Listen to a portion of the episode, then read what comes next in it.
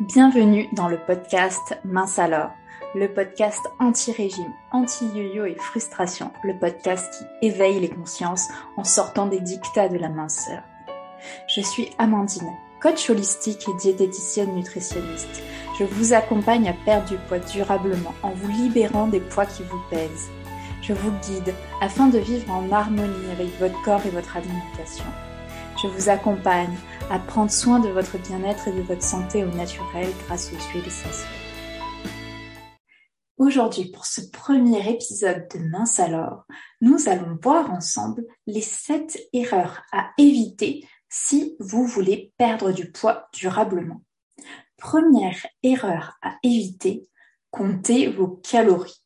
À part vous faire des nœuds au cerveau, ça ne servira à rien. Si vous l'avez déjà fait, sur quoi vous basez-vous pour déterminer le nombre de calories dont vous avez besoin?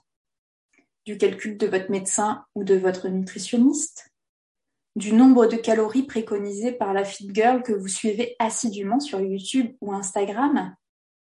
Pour moi, tous ces calculs, même ceux effectués par des professionnels, et je sais de quoi je parle, car de ces calculs, j'en ai fait durant de nombreuses années et oui, j'ai même appris à faire ces calculs à l'école quand je me formais en diététique et nutrition.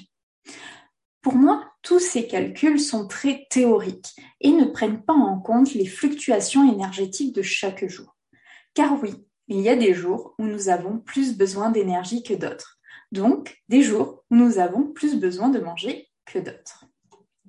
Autre question que je vous pose. Allez-vous compter vos calories toute votre vie? Si oui, ok. Et je vous trouve bien courageux. Et si c'est la formule qui vous rend heureux, pourquoi pas? Mais dans une grande majorité de cas, vous allez compter vos calories lors de votre régime. Vous allez perdre du poids, mais sur le long terme, vous risquez de reprendre ce poids en arrêtant de compter vos calories et surtout en arrêtant de contrôler les calories que vous consommez chaque jour. Deuxième erreur à éviter si vous souhaitez perdre du poids durablement, catégoriser les aliments. D'un côté, ceux qui font grossir et de l'autre, ceux qui font maigrir. Soyons clairs dès le début. Aucun aliment ne fait grossir, aucun aliment ne fait maigrir. Tout dépend de la quantité et de la fréquence consommée. Et surtout, tout dépend de l'adaptation de votre alimentation à vos besoins. Imaginons, votre corps a besoin de 1600 kcal par jour. Si vous consommez 1700 kcal de légumes et de viande grillée par jour, soit 100 kcal de plus que votre besoin, vous allez grossir. Oui, vous avez bien entendu, grossir en mangeant des légumes et de la viande grillée. Si vous consommez à contrario 1500 kcal par jour de chips et de charcuterie, soit 100 kcal de moins que votre besoin. Vous allez maigrir. Oui, vous avez bien entendu, maigrir en mangeant des chips et du saucisson. Bon, on reviendra sur ce sujet car bien entendu, je ne prône pas de se nourrir exclusivement de chips et de saucissons.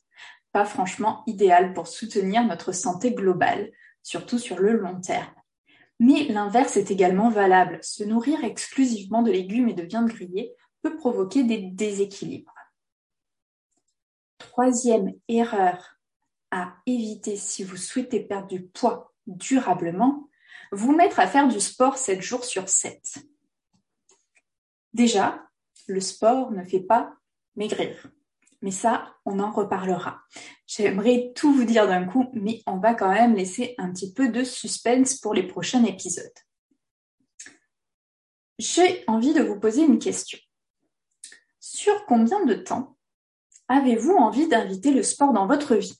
Et je vous invite à vous poser cette question. Sept jours ou toute une vie?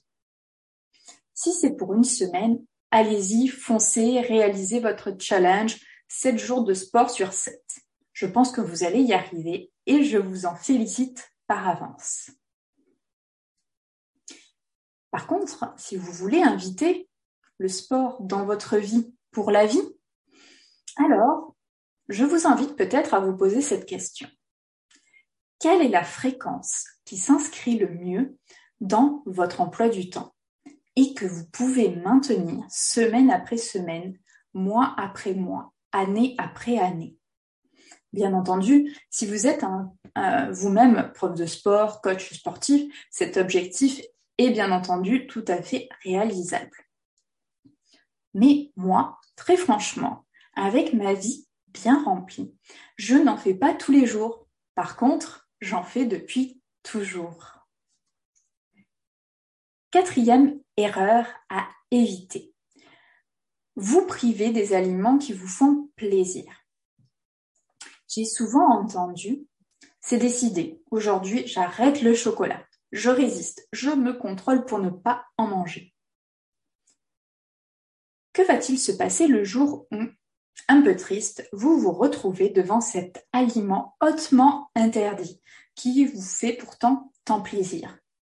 Et que votre mari a malencontreusement acheté la veille Vous risquez bien de l'engloutir. Vous risquez bien d'engloutir même la tablette entière avant même de vous en être rendu compte. Pourquoi? Plus vous allez vous interdire de manger un aliment, qui vous fait plaisir, plus vous allez en manger beaucoup lorsque vous vous trouverez devant lui. Il risque même fort de hanter votre esprit. L'interdit est d'autant plus attrayant. Un peu comme un enfant qui, dès que vous avez le dos tourné, va s'empresser de faire ce que vous lui répétez à longueur de journée de ne pas faire. Cinquième erreur à éviter si vous souhaitez perdre du poids durablement, c'est de suivre un plan alimentaire avec des quantités définies. On rejoint ici le point numéro 1 qui est le comptage des calories. Question. J'aime bien vous poser des questions. Questions que je vous invite à vous poser à vous-même. Sur quoi vous basez-vous pour établir ces quantités? Bien souvent sur des règles arbitraires qui ne correspondent pas forcément à vos besoins. En respectant des quantités prédéfinies, vous vous conditionnez en mode pilote automatique, sans vous interroger sur vos besoins réels. Ça aussi, on en reparlera de vos besoins réels. Et admettons qu'avec cette technique, vous arriviez à perdre du poids et à maintenir votre poids durant plusieurs mois. Admettons que ce plan alimentaire a été élaboré sur la base de votre niveau d'activité physique et qu'à ce moment-là, vous aviez un travail sédentaire de bureau, mais que vous aviez le temps de réaliser une heure de marche chaque jour. Et que là, bim, changement de situation professionnelle, vous n'avez plus le temps pour faire cette marche quotidienne. Mais vous continuez de suivre votre plan alimentaire sans rien modifier, comme un bon petit soldat.